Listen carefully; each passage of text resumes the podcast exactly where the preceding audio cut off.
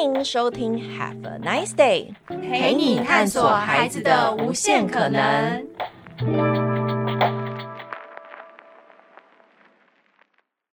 这集是莎莎妈妈的小学生烦恼系列。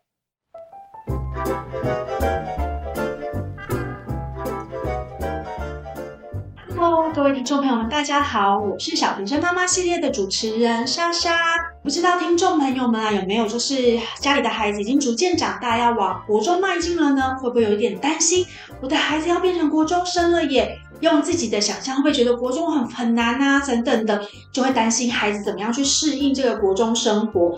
那今天呢，我们的节目特别邀请到一位国中老师来为大家来跟大家分享一下如何协助孩子可以去适应国中生活。我们首先请我们今天特别来宾新雅国中的佩如老师。嗨，大家好，我是新雅国中佩如老师。那我们首先再先请老师再做一点自我介绍。呃，我虽然在国中任教二十五年，但是呢，说真的，我觉得我在国中这二十五年都是陪伴着青春期的这些孩子，一起在做我自己青春期没有做好的功课。讲白一点，就是我也重补修了二十五年。真的假？补修了二十五年的国中生活吗？对对对对，一直在重重新学习怎么当一个学生。真的很有趣。那可不可以请老师帮我们多多分享一下？说，哎，从小孩子从小学跨入国中，他会遇到什么样的挑战？不管学业，就先一定是一个很大的挑战，跨度的。但是生活，甚至孩子都已经迈入可能青春期了，有没有什么？就是他会遇到什么样的挑战？可以先跟我们家长分享一下。好哦，其实我觉得在陪伴孩子成长的过程之中。挑战从来都没有停过，所以呢，讲白一点，青春期会遇到什么样子的困境？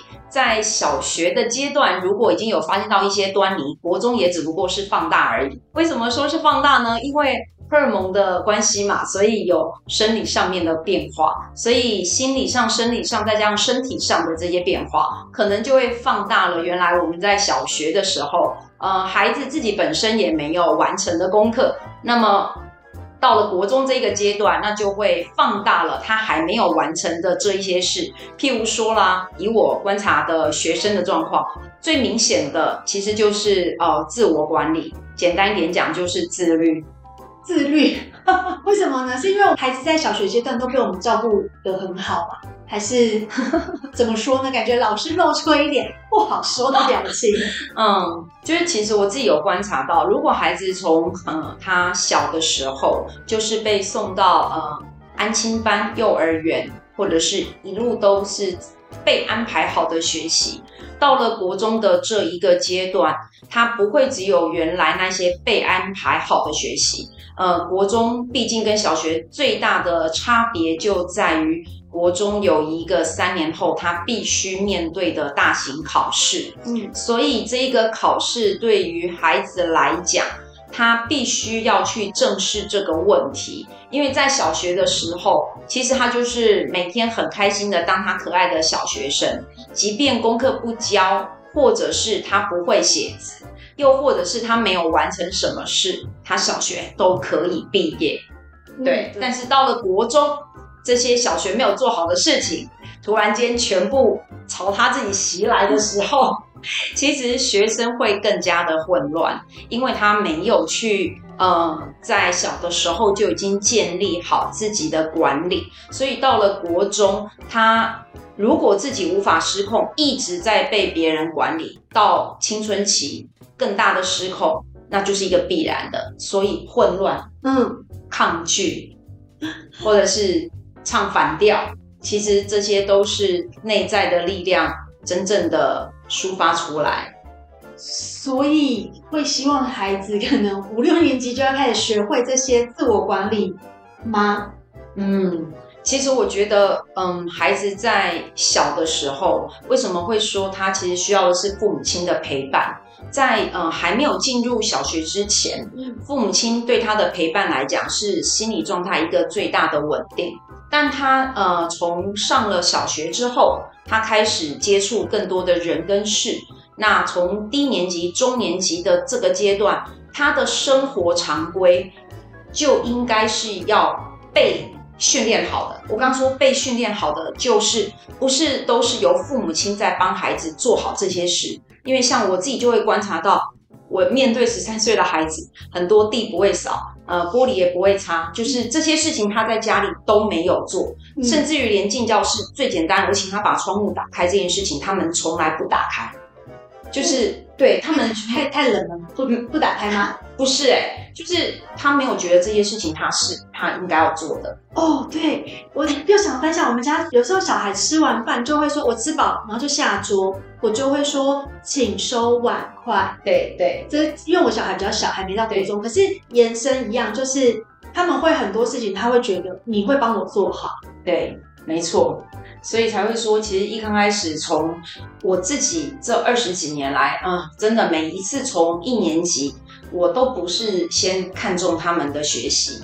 家长可能会看到，啊，怎么会考成这个样子？可是我看到其实都会，嗯，这个孩子怎么会这个样子？我说怎么会这个样子？是指他连把自己打理好，包含环境整理好，让自己是一个舒服的状态，坐在那边上课，可能都还需要一段时间的。陪伴跟调整，你的意思是，他可能坐的东倒西歪，还是？呃，对，坐的东倒西歪，然后两脚椅、二郎腿，其实这是很常看得到的。然后抽屉、座位、柜子，每一个就很像是，我不知道，很像轰炸机炸。对对对对对，所以常常要花很多的，应该是说，我一开始都比要花比较多的时间在做这件事情上面。可是，呃，做这些事情上面。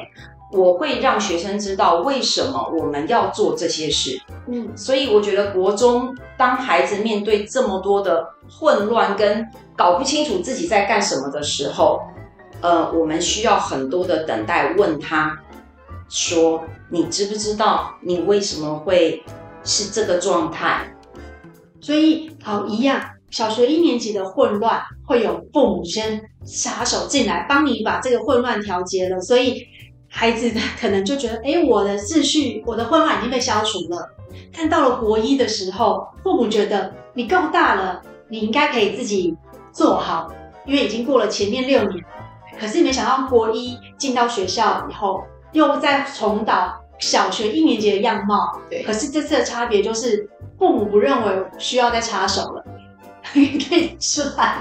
对，真的，父母亲其实都会意识到十三岁的他，我们不需要再插手。可是前面的部分他有学好吗？然后答案事实上没有嘛。对，所以呢，我完全可以就是体会，就是父母亲前面即便教了孩子，但他都没有学好，那中间到底少了什么美感？对，那那一样有没有办法可以提供一些建议？比方说家长。在孩子已经跑到国中生活，国一他很混乱了，那他要怎么帮助他？加上可能孩子有青春期的反抗等等，就像你刚刚讲，家长要怎么扮演这扮演好这个角色，他才不会家庭失和啊这样的状态？因为很难，因为其实你说，说实话，真的有很孩子的青春期，现在应该都不会是这么晚，十三岁，他可能更早，他就会跟你四年级吗？我。我 我三年级就已经有一点这种感觉，他就会对好，所以我只是想问说，那我们家长该怎么应战？这样讲对吗？用这个词对吗？这样子，如果我们如果其实我觉得这个词对吗？觉得莎莎妈妈很可爱，你都会讲说这样对吗？其实会这么问，我们自己都会知道，应战这个词好像会让自己觉得比较疲惫。对对。我先不要讲别人，就讲我自己的小孩，嗯，因为他在中年级四年级到五年级这个阶段，其实就会非常有自己的想法了。因为这个现在的孩子，他们都是属于数位世代的小孩，对，因此他们很多的学习在网络上都可以看到，并不用由我们来教他们。但他学到的是什么？然后他。被影响的是什么？其实完全反映在他当下。每一次我们在跟他说你什么还没有做好，然后他用他的那个姿态来回应我们。那我就不讲别人，就先讲我自己的小孩昨天才发生的事。因为他们玩手机的时间超过了他们原来自己设定的，他们手机是有一个记录的，对，他们超过了那个时间。然后呢，爸爸就提醒他们时间已经到了，前面有些预告，然后时间已经到。好，那哥哥就是把它关起来，但弟弟呢，就是再等一下，再等一下，再等一下，弟弟永远都是这样子讲。好然后爸爸当然就很不高兴了，就走过去，然后就跟他说已经到了。嗯、我会特别讲这一段的原因，是因为其实我跟我跟爸爸两个人也也是一直在学习，到底用什么样子的方式能够跟孩子做出最好的互动。那当我们两个人是一致的时候，只有讲一句话，已经到了，你现在在做什么？我们就停在那边话，什么话都不说。等着，什么话都不说，这件事情很重要，而且至少要六秒以上，就是留空白。六秒以上，六秒是为了让我们的情绪可以下来，然后六秒看着他，其实他自然会发现到周遭的氛围是不对的，他就会放下。然后他放下来之后，我们的六秒继续 hold 住，但是换他没办法 hold，所以还要再六秒。那三个三个六了吗？可是我觉得这样的重要可以减缓所谓的应战的状态，嗯、因为真的应战就是硬干，到后来就是有火花，对，所以停住。那你这样十八秒再过去了，嗯，哥哥本来看着弟弟的状状态，到后来哥哥还会动手，甚至于出面去制止他的弟弟。对，因为他发现到已经不对劲了。嗯，对。那我刚刚分享这一段就是，呃，不管孩子发生什么状况，我们大人把自己 hold 住，真的非常的重要。嗯、然后 hold 住了之后，观察这一切的变化。呃，像我就因为爸爸在跟弟弟讲话，嗯，所以呢，爸爸就看到弟弟是很生气的，像一头斗牛，已经准备要战斗。那哥哥呢，是一个比较成熟的牛，所以他就坐在那边看着这一切的情况，然后我就在旁边看着他们怎么去应对这一个状况。嗯，然后弟弟就先哭了。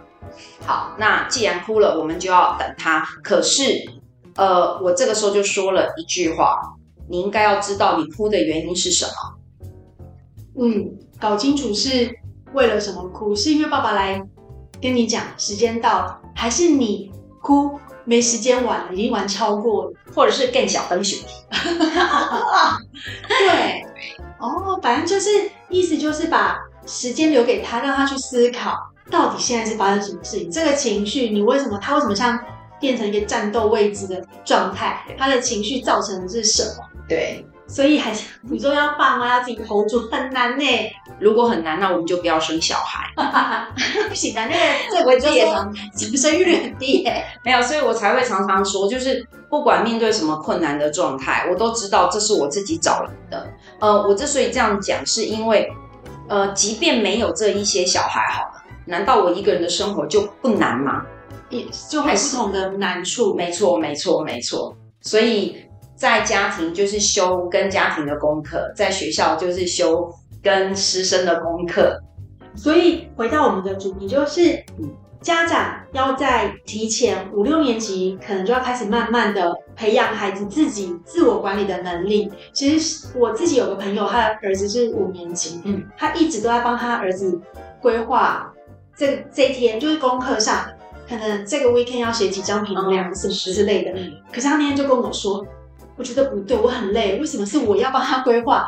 他就想了一个方法，他去呃网络上现在很流行的 Notion，他自己去了解 Notion，然后教他儿子定定计划。因为我的朋友其实是。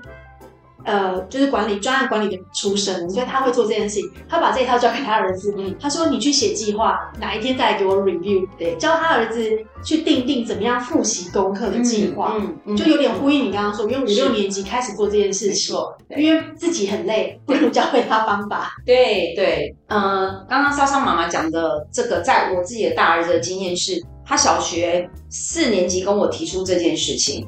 因为呃，他下课之后都到安心班去，然后他就是很快的把功课写完，因为他很清楚知道他想要有比较多的时间可以玩。那老师就发现到他很快把功课写完，就给他很多的作业，然后他就为了要玩，又更快把它写完。结果出现了一个很可怕的恶性循环，因为他他的专注是为了有效率，可是他的专注却招来更多的考卷跟讲义，嗯，所以他觉得太痛苦了。因此那时候他跟我提出来说，他再也不要去安心班。那我有先问他原因是什么，他跟我说，我很专注的把我要做的事情做完，是因为我想要有足够的时间可以玩。嗯，可是我现在玩的时间不但没有，我反而写比原来更多的功课。那那个时候连我都觉得状况非常的不 OK，是因为他们到了段考前，安亲班的作业哦，我真的我光想到我觉得那很恐怖，十公分高的考卷，我觉得这不是我想要的。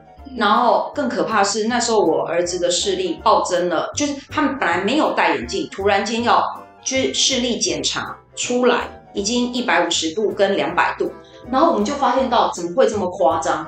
对，那那个时候开始，就是因为他也跟我们反映，一直坐在那边一直写一直写，他也觉得非常的疲惫，那所以我觉得这就是一个契机，因此我那时候我就问他说，那如果你不去安亲班？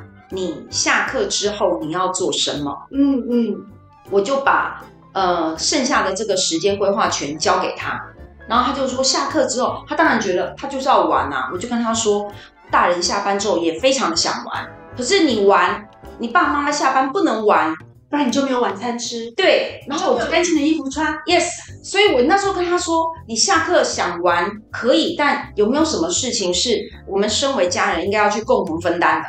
对，那这件事情就大概我花了一年的时间陪他做这件事情的学习，就是他从四年级为了要离开安亲班，他开始做出时间规划表，他就用小学课本里面教过的圆饼图去画出他二十四小时的睡眠时间，然后学校的学习时间，然后完成作业的时间，然后休息的时间，剩余。还有一个家务事的时间，嗯嗯、好，再扣到这些全部扣完，他发现到他大概剩下两个钟头是可以玩，哇，他好开心哦！但是他就是要去玩完成家务事。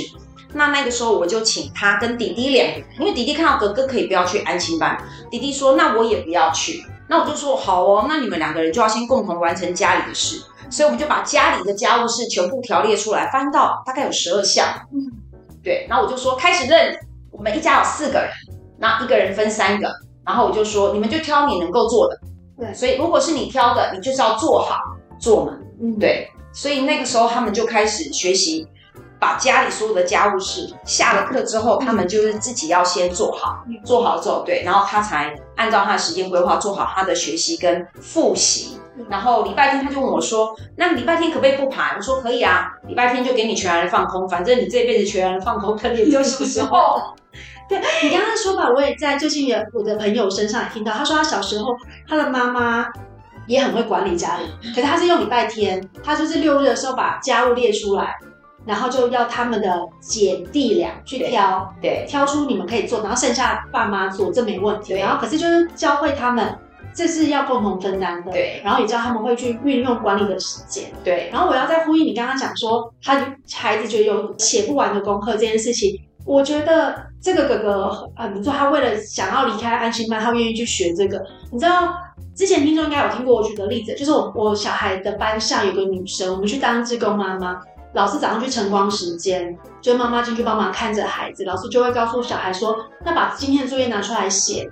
然后其他孩子都在写，就有个女孩她不写，可是因为我是家长，我没有公权力说你一定要写，我只问她说你怎么不写？她说因为我写完了回家就要写改写评量，就一样的意思。他知道他现在先完成，他没办法得到他想得到的玩耍，反而他要得到更多的考卷跟评量，他就说那我现在就可以反过来，因为他也知道这个时段老师不在。志工妈妈也不能对要求他做什么事情，嗯、对，他就变成他就是在那边可能自己玩自己的，在自己的小世界里头。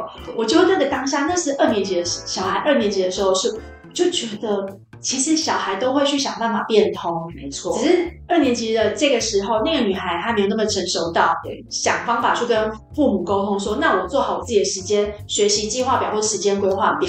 但是到了刚刚老师讲的儿子是四年级的时候，他已经知道我可以自己去做一些规划，取得家长的信任。对对对，所以这也是延伸到国中是一个很关键的，他的一个要学会自我管理，减少他的混乱。对，那还有国中生还有什么？比方说其他方面，到了国中，国小到变国中，他有什么样的状况青少年情感上的发展，还是什么社交哦？有的时候有可能青春期在转变，可能开始觉得小圈圈朋友的小圈圈越来越多，嗯，等等，这种也会发生吗？嗯，大人之间都有小圈圈呢。对啊，对啊，对啊，所以小孩子其实只要有人的地方，就会有这样子的一个状况。嗯，对。那我觉得问题是在于孩子在跟同学之间的互动到底带给他怎样的学习跟成长？我比较在乎的是这个。嗯，那至于刚刚讲到说，嗯，男女生谈恋爱这样子的事情，我看很多的小朋友他们在小学就已经会说，我有男朋友，我有女朋友。读国中好像也不足为奇了，父母就准备好，就是该给的一些基本常识、卫教知识，嗯，等等的，就要先传递出去，然后也是保持开放的心态看待。我也想问一个问题，就是。国中生总是会有课业压力，因为刚刚老师有讲，国三到了国中第三年级，就是他要考会考，他才能够去进到下一所学校就读。那课业上的压力跟刚刚我们讲了这么多混乱的状态，他要怎么去平衡？就或者说家长可以怎么协助孩子，嗯，这件事情去得到一个平衡，好好的往好的方向走，嗯。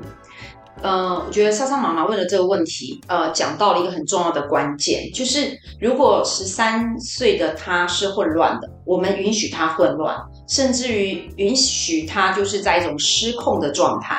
然后他混乱跟失控的时候，其实我们真的只要问他说：“你现在怎么了？”嗯，呃，我在陪伴我的学生，其实九年级真的是我最轻松的时候。真的，呃，我之所以这样讲的原因，是因为当他十三四岁的国一、国二这两年，其实我透过每天跟他们的小日记对话，我经常都问他：“你现在怎么了？你还好吗？”那譬如说，我就我我再举一个例子，段考后的考后检讨嘛，我跟学生说：“你只能写你的心态跟状态的检讨，你不能写结果的检讨。”什么意思？结果检讨就是说我这个数学题目写错了。这类些完全不会有意义，因为他都是敷衍我们的，嗯、他也是敷衍他自自己的。可是他如果是在写他心态跟他状态上面的检讨，这是一件非常 amazing 的事。比方怎么样可以写他的心态跟状态？我有点哦，好，因为我也不懂。哦、OK，就是学生会自己写，因为譬如说我看到的孩子上面写的，我对于自己。的心态感到觉得不 OK，因为呢，我在考试的时候非常紧张，以至于我在考试的时候会有头脑放空，或者是看错题的一个情况。那我知道这一个紧张其实就是因为我没有准备好，他可能就只写到这边了。好，那我在他的小记的旁边就看到，就是留话给他，我就说我看到了你的紧张，以及你说你还没有准备好。那你怎么看自己没有准备好跟紧张的状态呢？嗯，他第二天的小日就小日记就回回我，没有准备好，其实就是平常都没有做好复习的这件事情。的，段考前的一个礼拜我才做这件事情，那因为没有准备很充分，所以必然就会非常的紧张。他就回答我到这边，我接下去就从他写的，我第二天就再接下去。问他，所以根据你的说法，一个礼拜的准备对你而言要怎么样才会是够的？他就说一个礼拜其实是不够的，我应该要两个礼拜。然后他就这样回我，很简单。第二天我又再接着问他说，两个礼拜就够了，是因为你做了什么，所以你认为两个礼拜就够了？你用一题一题的问引导他，把最后的一个学习计划、复习计划做出来。就是每一天他回我什么我都没意见，可是其实他的整个思考历程都在他的小日记上，所以他最后就是这一段的对话为什么这么样的重要？就是因为他永远，如果你直接问他说啊我没有考好，所以我怎么样？他永远在替自己没有考好找了很多的借口，甚至还会说题目这么难啊，我前一天就没有睡好。他讲这些其实都没有想要去承担这个责责任啊。可是当我问他说你的心态跟状态的时候，他就会很真实的去写自己的这一些。可是我没有去批判他，我就是从他写的去抓他的思想上面的 bug，就问问他你怎么看你这个状状态嘛？我也没有去否认他只准备一个礼拜嘛，我也我也只有问他说，那只有准备一个礼拜，那到到底要怎么样才让自己不紧张？他就发现到嗯，我很矛盾的，其实一个礼拜是不够的。大概就是这样。那你看哦，一二年级如果他一直在跟自己的矛盾做一个调节，然后每一次他调节完了之后，我就会问他说，他可能说，譬如说，我觉得我两个礼拜，然后这两个礼拜我每一天要去做什么什么样的计划，他就开始讲了很多。我就说，哇哦，听起来好有计划的样子。可是你怎么让你的计划有视觉化呢？我就再问他。他就开始去把表格，对，他就会去用他的方法画出来，然后我就说，那你要贴在上面哦，因为目标要视觉化。那你还会说，那有没有做 checklist 吗？有，我就会说，那你如何确保你有做完呢？因为他列完，他要有 checklist。这招好高招哦，全部都他自己做的，不是我一个学生，不是我，不是我们，就是拿一张白纸。像我现在在家，有时候就是一样，小孩子二三年级，他时间概念没有那么。那么完善，他会说：“我一定可以做完功课。”我就说：“你的做完功课是十一点还是九点？”然后他就愣住，然后我就开始自己就是相反，我是自己画画圆饼你，跟他讲时钟的观念，对，怎样怎样，就开始变成是我在告诉他结论，对。可是老师的方法是引导孩子自己讲出来，对，要怎么做？对，对。这段时间看起来。呃，很多人会不耐烦，可是我刚刚讲为什么九年级我会非常的轻松，我完全不需要去担忧他的课业，我永远只要关心他，你现在还好吗？你需不需要我跟你聊聊？你需不需要去外面散步？我只要做这些事就好了，因为他一二年级一直在自我调节、调节、调节，他的 mind 一直在 reset、reset，他一直在重来，所以到了。九年级的时候，其实我只要负责陪他们做舒压这件事啊。你说到了九年级？对呀、啊，他考会考的时候、啊，十三哎，十三四岁就是在做这一些的自我调节跟自我设定。那他做完这件事的时候，我就问他说：“你什么时候开始采取你的第一步行动呢？”嗯，然后接下去你如何确保呢？嗯、那如果你又发现到你偷懒了，那怎么办呢？就把所有的他前面自己讲的各种，再把他问他怎么办，他就全部都写完了。我跟他说啊，这都是你的呈堂证供。你这里可以变成学习历程档案吗？绝绝对是可以，真的、哦。就是其实他最重要的是，他要知道我是如何长大，哦，而不是我告诉他你该这样长大。对，我们常常家长都会犯的一件事情就是。我要帮助我孩子长大，是我告诉他怎么长大。嗯，不用，他本来就会长，你什么都不要管，他还是会长。对，可是你长成怎样？对对对，你可以让他为自己长得更好，长得好或不好是他决定，不是我。所以我就是永远在让他知道他怎么看现在的自己，嗯、跟他对自己的期待。那、嗯、他怎么看现在的自己跟他的期待？他如果有一个 gap，就问他说：“所以你想怎么办？”嗯。我想要成为那样，那你说太棒了，那要成为那样子，有什么样子的条件？嗯，那那会不会教学现场遇到孩子就是我不想怎么样，那就不要了，那就这样子啊。然后我就跟他说：“亲爱的，你要记得一件事，你可以选择不动，但地球不会因为你而停止转动。我祝福你。”然后我就走了，千万不要担心这件事，因为他看着周围的人都在动的时候，他其实会慌的。然后他还是会默默的移动，他在他的时区默默的移动，对对，真的，还是小树懒。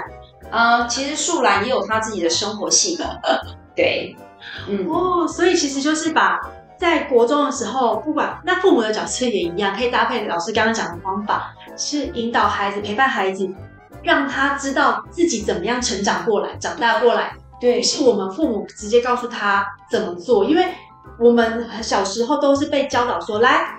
那个要复习要考试了，来，这次期中考要考几课？你要怎么复习？就是后来演变到小时候是父母画给我们，然后可能长大一点，我们的方式会改成填空，啊、就是把格子画好，然后叫别人填空，说那我这个礼拜要复习几课到几课啊？类类似这种，对，嗯，对。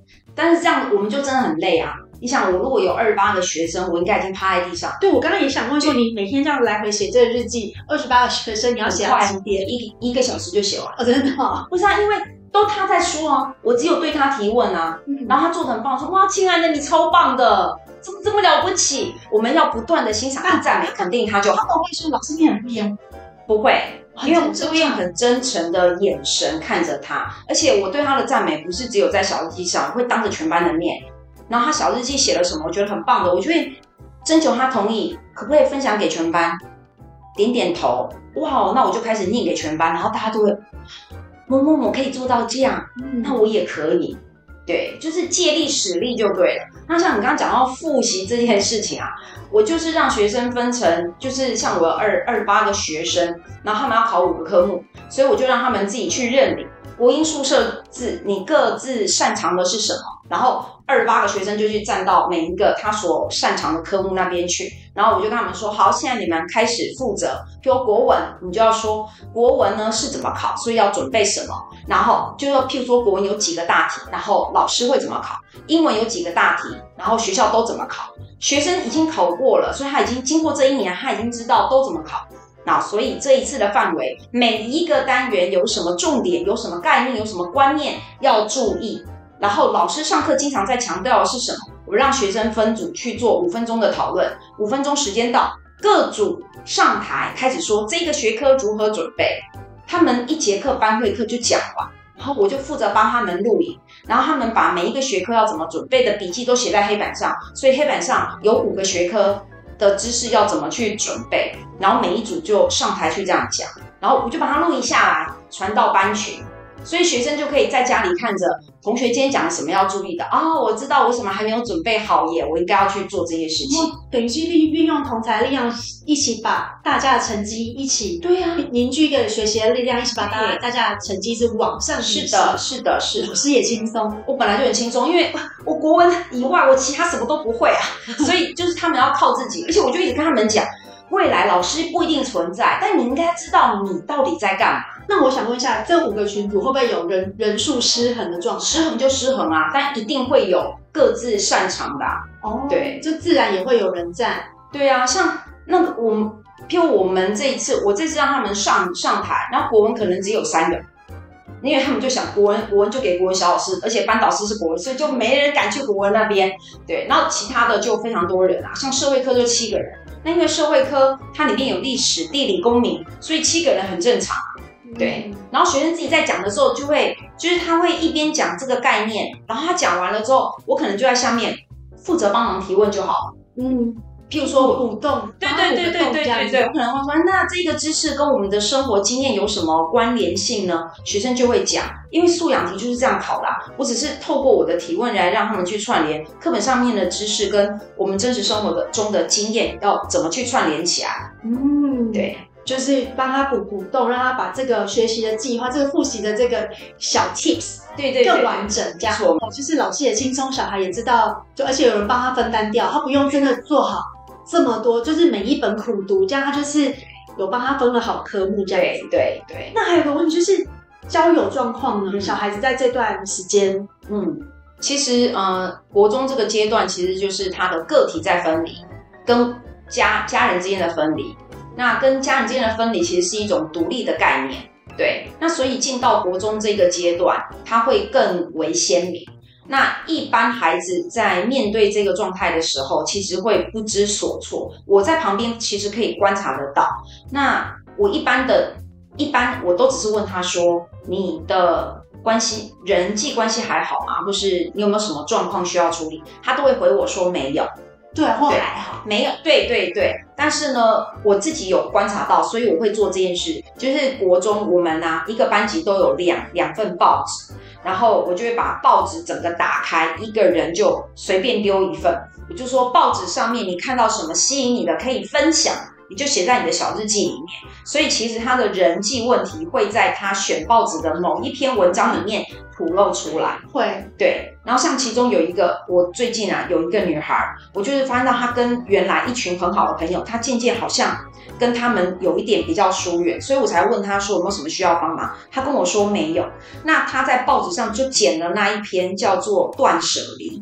那她她的那一篇报纸附在上面，我有稍微看了一下，就是呃报纸里面的那一位呃作者，他就是遇到了身体上面的状况，所以他开始断掉他生活中，譬如说忙碌的工作啊，然后时间都嘎得非常的紧啊，然后开始回到他自己的生活，开始照顾他。自己的状态，这个孩子就从照顾自己的状态这件事情去切入，嗯，所以他在上面写的就是他觉得回到自己的状态，一开始他很不能适应，甚至于他会感到很混乱，会怀疑自己。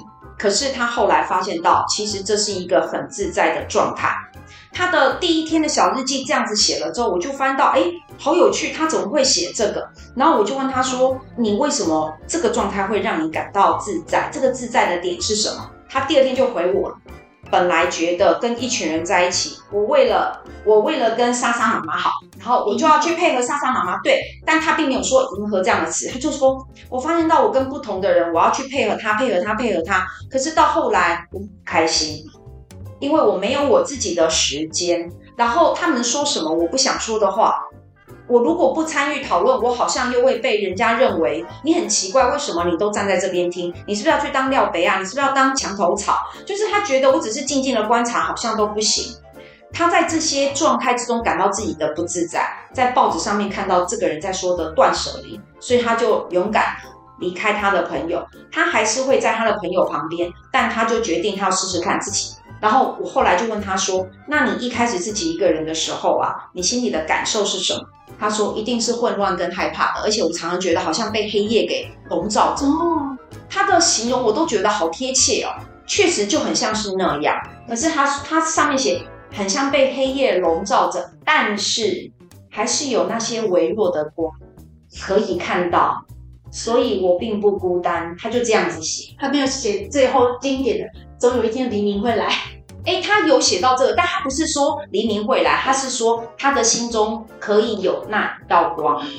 对，哎，我觉得这过程很好，其实它就是一种成长。对呀、啊，我们女生一定都会有小团体，然后到不喜欢这个小团体，没错，然后你要适应怎么样自己生存。对，我觉得对，这是一个很好的一个学习，一个很。害羞、很内向的女生，然后她七年级，她就直接跟我说她有社交恐惧症，她完全没法，因为她的头发都是盖在前面，然后她的身体是瑟缩的，可以看得出她的肢体整个都是这样，就一个比较不自信的状态。对对对对对，然后我就是哦，有一次偶然间看到他跳舞的姿态，我觉得。好性感啊！然后他说：“宝贝儿，你怎么可以这么样的性感？”然后就突然间很害羞。没有啦，我我我其实呃不是这样子的啦，他就这个样子。然后我就跟他说：“呃，我真的觉得你可以把你的肢体打开，因为刚刚我看你跳舞的时候，我觉得你内在有好多的能量是可以爆发出来。”对，然后就是这样。那是七年级的时候，然后到了八年级，他已经他觉得他自己有克服社交恐惧症，因为他可以站在前面。单独报告自己的内容，虽然他的声音是小声的，但是麦克风给他，那个声音是可以扩扩出来的。嗯，对。然后这一次在这个小日记上，我又看到他的这一段，我相信他就是开始慢慢的可以把自己给打开了，就接纳自己。对对对，就是需要时间呐。对，所以他在人际互动里面。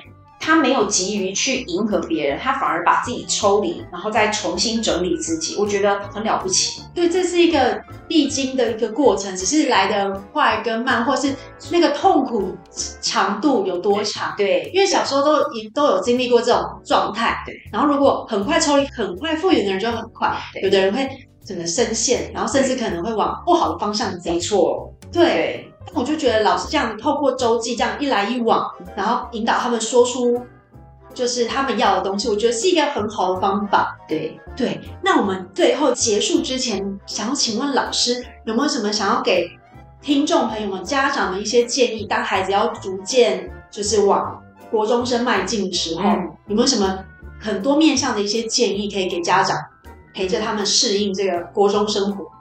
我觉得。各位家长，我们要先学会爱自己吧，这真的是一件还蛮重要的事情。对，就是当我们能够爱自己，我们会意识到我们说出来的话语，我们会去感觉到自己的身体，然后这些话语跟身体其实都在教我们，我们是不是一个够稳定的状态。所以稳定的状态爱我们自己，那我们才能够陪伴我们的孩子好好的，也学会怎么去爱他们自己。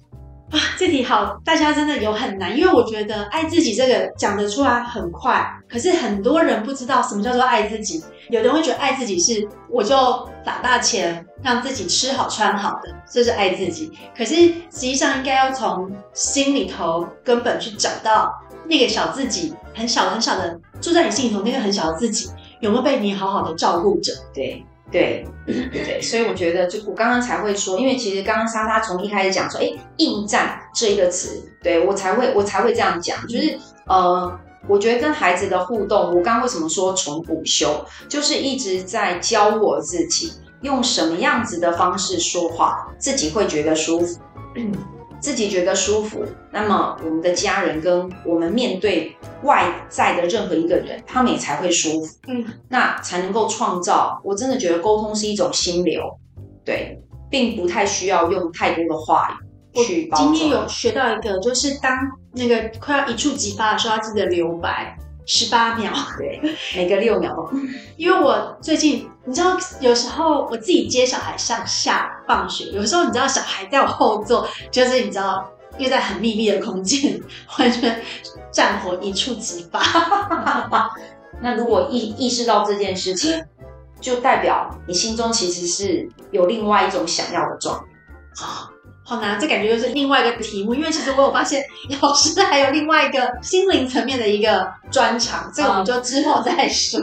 对，没关系。好，但是我们今天还是很谢谢新亚国中的佩如老师来到我们这个地方来跟大家说说如何协助孩子适应国中生活。其实总结就是，还是要父母要先爱自己，就是如何好好照顾自己，你才能够去照顾别人。对，好，我们今天谢谢老师，谢谢大家，谢谢莎莎妈妈，拜拜，拜拜。Thank you.